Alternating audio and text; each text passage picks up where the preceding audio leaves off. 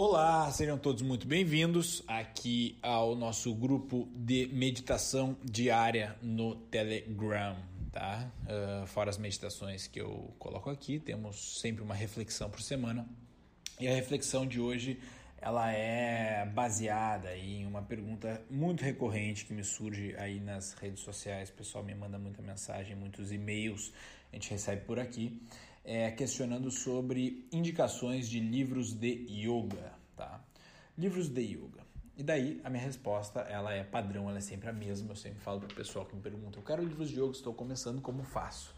eu faço o quê? Pego, envio um link para essa pessoa, para ela estar no grupo de meditação do Telegram, para ela começar a meditar. Envio o link, por exemplo, do Muda, né? Para ela se inscrever no Muda e começar a praticar é, é, alguns exercícios de autoconhecimento na vida cotidiana. Ou eu mando lá o meu link do canal do YouTube para que ela faça algumas práticas de yoga para que auxiliem ela na meditação, tá? Bom, é, por que eu faço isso? Se você for é, investigar quais tipos de livros de yoga, né, quais tipos de livros de espiritualidade você vai ter na, na disposição aí, você vai encontrar basicamente três tipos, tá? Primeiro tipo são os shastras, tá? Os shastras são escrituras de autores indianos, tá? Geralmente pessoas aí vinculadas a algum tipo de tradição é, espiritual.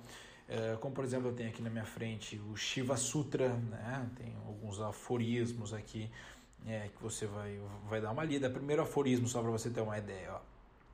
A plena realização sem esforço pela recordação de nossa natureza original como Shiva. Né? Esse é primeiro aforismo aqui.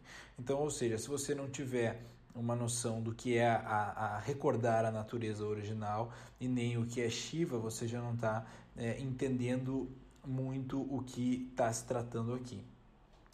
Um outro, um outro Shastra que tem aqui é o clássico Bhagavad Gita, né, que é um épico né, da epopeia Mahabharata, então é uma escritura também composto aí é, pelo próprio Krishna, né, pra, é, participa dessa, dessa história, né, você vai ler essa história, você vai, enfim, também encontrar aí algumas alguns ensinamentos. E, por exemplo, aqui Gorakshapadat, né? Gorakshapadat também é uma outra escritura é, interessante, mas que tem um cunho também é, é, bem espiritual hindu. Né? A primeira frase é o seguinte, primeiro aforismo, né? Prostrando-se perante o abençoado Adinath, seu próprio mestre, Hari, sábio e yogi, Mahidhara é, forcejou por apresentar um comentário à doutrina de Goraksha, que proporciona o reto entendimento do yoga. Né? O que, que, que, é isso? Né? Pô, se você não souber ali quem é, é o Adinath, né? se você não souber quem, o, o que, que é a doutrina de Goraksha, né? por exemplo, você já não entendeu nada. Né? Então, por isso que eu falo, bom, indicar Shastras, que são escrituras antigas, é uma coisa que não, não, não não vale muito a pena, né? Como tem, tem, milhões dessas, tá? Não vale muito a pena. Outro tipo de livro que tem para você ler sobre yoga é outra, o, o, as perguntas e respostas, né? Geralmente você pega aí livros do Osho, do Nisargadatta, é, é, de Ramana Maharshi, do próprio uh, Jiddu Krishnamurti, né? Existem vários livros de perguntas e respostas. Raramente esses mestres escrevem alguma coisa e sim os discípulos escrevem o que eles uh, falam em satsangs. Né? Então, por exemplo, primeira frase do livro do Nisargadatta, tá? Quando lhe perguntavam a data do seu nascimento, o mestre respondia imperturbável que jamais nascera. Né? Ou seja, para você não taxar um cara desse de louco, né? Pô, um sabe, mas para mim é o louco, né? Para quem olha de primeira, primeira visão, assim, né? Primeira impressão, pô, o cara tá me dizendo que jamais nasceu, o cara não tem nem noção de quem é. Você tira o cara para louco realmente, mas é porque você não tem ainda uma noção de como ele se identifica, né? Como que ele se enxerga. E isso é, é, é uma, uma característica do mestre espiritual, né, daquele que do, do, meditador, do yogi, né? E o terceiro tipo de livro que você pode encontrar, né, fora ler mestres reais, né? No Osho, por exemplo, você vai encontrar escrituras um pouco mais entendíveis e mundanas, porque ele fala sobre é, questões um pouco mais é, inteligíveis, né? O Osho propriamente, na minha opinião, não era um, um iluminado, ele era um sábio, ele era um intelectual inteligentíssimo, mas não era nem de perto no nível do Nisargadatta, do Ramana Maharshi, por aí vai. É, os historiadores, tá? Livros de historiadores. Você vai pegar um George Forenstein da vida, você vai pegar, enfim, algum, algum outro livro de historiador que vai se apegar muito à questão cultural, religiosa, né? É, hindu, né? principalmente quando se fala de yoga, se fala de hinduísmo e que também não fala sobre a espiritualidade propriamente dita, fala sobre atributos culturais, né, sobre alegorias, sobre deuses, sobre é, historinhas, né, que obviamente mitologia vai ter o seu significado, você vai ter ali é, é, é alguns ensinamentos, mas é, é, o autoconhecimento, o mergulho no eu real, você não vai encontrar muito por ali, tá? Bom, desses três tipos de livro que eu sugeri para vocês aqui: os Shastras, os Perguntas e Respostas ou obras de alguns mestres falando sobre coisas mais mundanas, e os livros dos historiadores. Aquilo que você, aquele que você mais vai aprender sobre é, a espiritualidade ou yoga são os livros de perguntas e respostas, tá? Pelo simples fato de que quem pergunta sempre é um discípulo, tá? Então quem é, sugere o assunto é o discípulo que não está iluminado, não está liberto, né?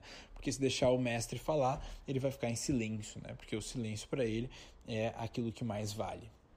Então, uh, os livros de perguntas e respostas são os mais indicados para você, tá?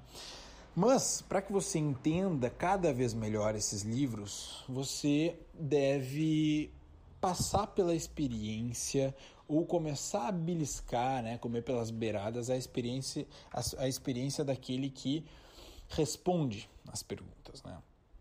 E como que se faz para passar pela experiência daquele que responde as perguntas do próprio mestre?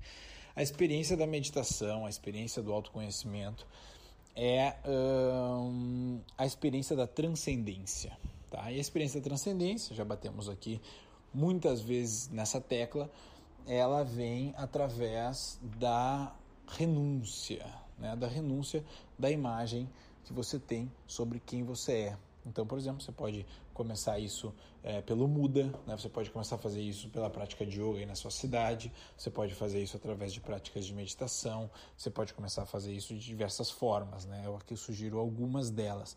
Mas é muito importante que você entenda que a alquimia, tá? Que é a alquimia? É a mudança de estado de alguma coisa, né? a alquimia da sua mente, uma alquimia emocional que vai acontecer com você é aquilo que vai fertilizar o terreno para que você compreenda aquilo que você está estudando, tá? Então, alguém que nunca passou por um, uma, uma vivência de meditação, uma vivência de transcendência, uma vivência de entrega, de renúncia daquilo que ela quer, do que a mente dela quer, né? Uma pessoa verde, digamos assim, nesse mundo da espiritualidade, ela vai ler esse livro e ela basicamente não vai entender nada, tá? Mesmo que seja um livro inteligível, né? Uh, a pessoa que já tiver um pouco mais familiarizada com o tipo de renúncia, com, com, essa mentalidade de renúncia, de entrega, etc., ela vai ter uma facilidade muito maior para compreender, porque ela já vai ter experienciado uh, algumas, alguns aspectos disso na vida dela. Tá?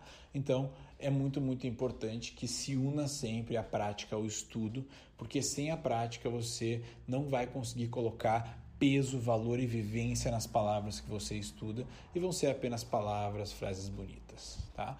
Um grande abraço a todos e até!